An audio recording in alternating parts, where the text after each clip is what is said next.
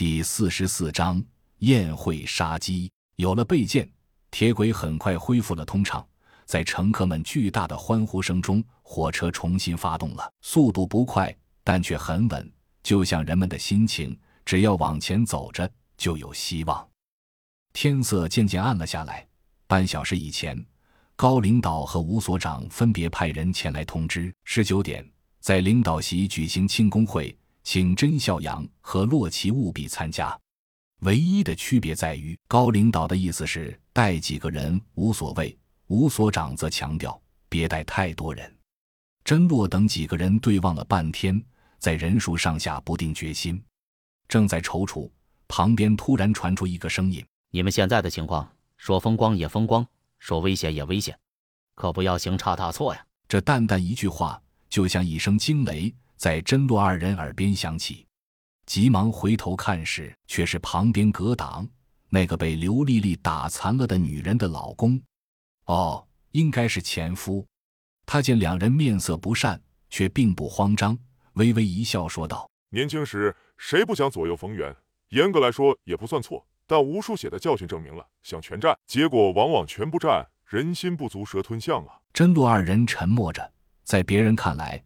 他们是被识破了心思，心情忐忑，只有哥俩自己知道。他们巴不得别人这么想，之所以一脸震惊的表情，就是怕别人不这么想，才故意推波助澜，让别人这么想。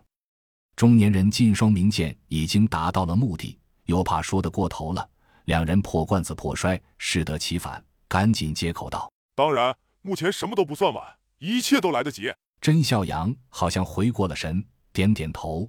冷冷的笑了笑，道：“那不知道先生为何又交浅言深？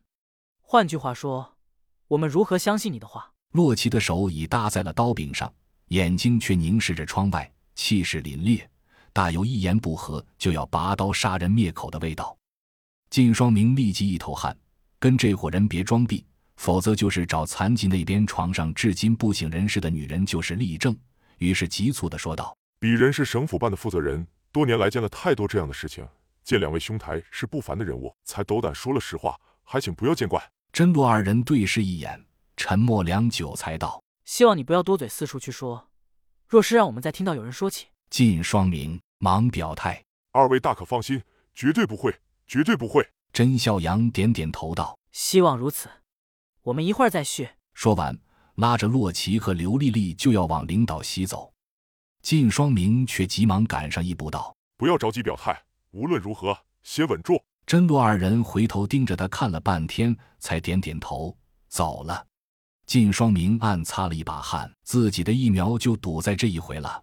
以前在府办任上，人前人后是应着人，也总有人适应着。虽然累，但总归在地方上也是个人物。